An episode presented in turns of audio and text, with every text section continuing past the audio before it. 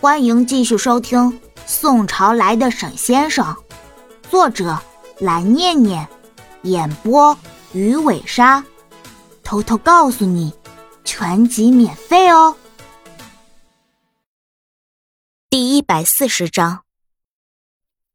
等一下，先生并没有打算说出有关于龙吟的事情，因为那件事确实是有一点过于惊世骇俗。他必须要再经过仔细周密的调查才可以确认。如果现在贸然说出这件事的话，可能会在道山内部引起不小的动荡。但是现在，他现必须要追查到带走罗印的人究竟是谁。你们说你们不认识那个少女，但是罗印认识对吧？是的。老者点了点头，有点犹疑的说：“先生，那个少女在我们这里留下了一句话，让我们告诉你。”他回来了，这样吗？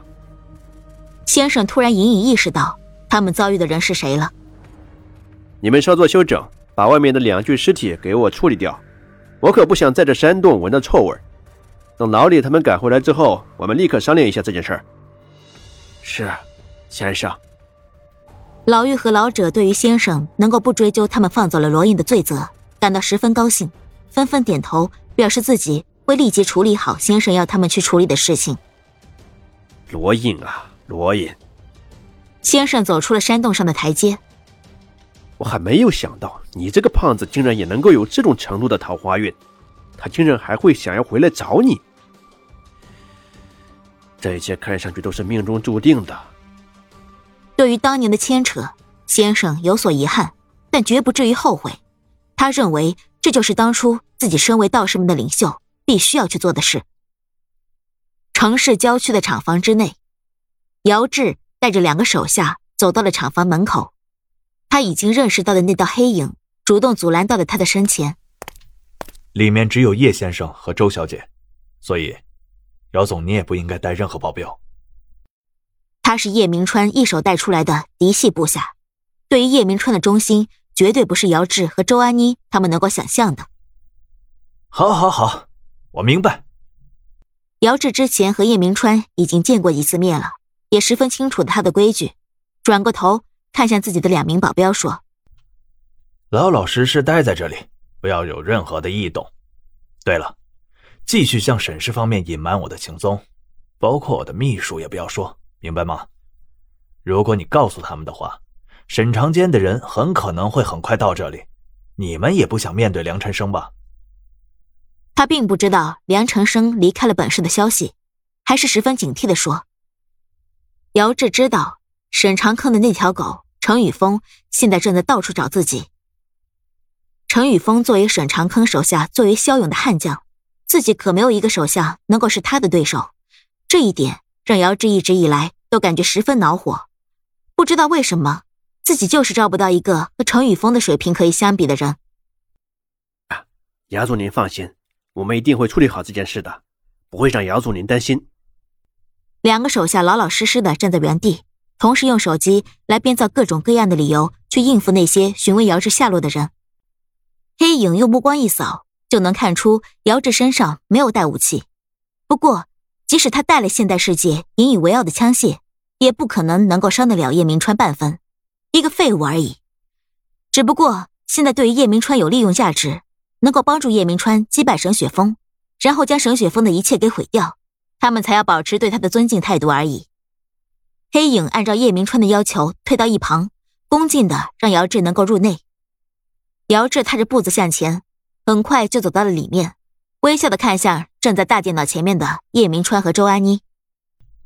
叶先生、周小姐，很高兴又能够和你们再一次的见面。我也非常高兴。叶明川上前和姚志握了握手。不知道姚总上一次承诺的东西有没有带来呢？请叶先生放心，我姚志说到做到。既然答应了会把这个东西给你，那就一定会给你带过来。姚志从自己的公文包当中取出了一张略有些发黄的设计图，这就是当初沈氏庄园建造的时候的结构图。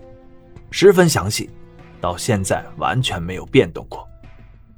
很好，看起来姚总确实是一个十分有信誉的人。光凭这一点，你就比沈雪峰强太多了。叶明川知道姚志也不喜欢沈雪峰，就利用这一点，让他对自己能够保持越来越深的好感就可以了。哼。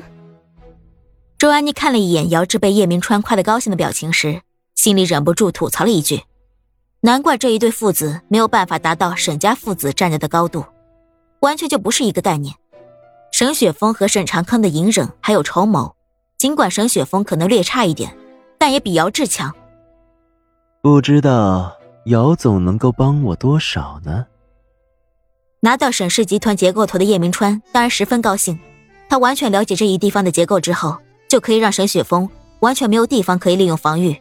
他甚至可以单枪匹马冲进去，利用秘术击杀沈雪峰，然后将杨小兵给强行带走。古往今来。知己知彼，百战百胜。叶明川一直都认为这句话完全没有错。沈雪峰目前的实力依旧不可以小觑。第一，当然是这份结构图。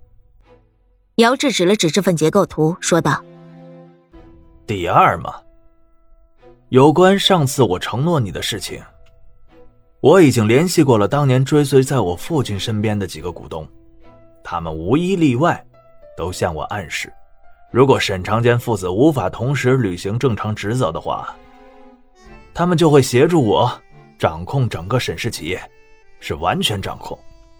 到那个时候的话，我就可以拿走当年沈家夺走的原本应该属于我的一切了。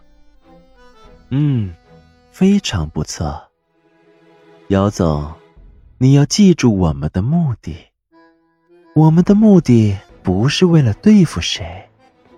我们的目的，只是为了毁掉沈雪峰。叶明川看着他，笑了笑，说：“嗯，说的对，叶先生，祝我们能够合作愉快。”合作愉快。叶明川看向姚志的时候，眼眸深处露出了冷笑。沈雪峰，这一次天罗地网。我看你能往哪里跑，小兵，等我，我很快就可以把你从沈雪峰身边带出来了。叶明川真的已经迫不及待了，他不能够再忍受让杨小兵继续待在沈雪峰的身边了，绝对不可以。本集播讲完毕，记得点个订阅哦。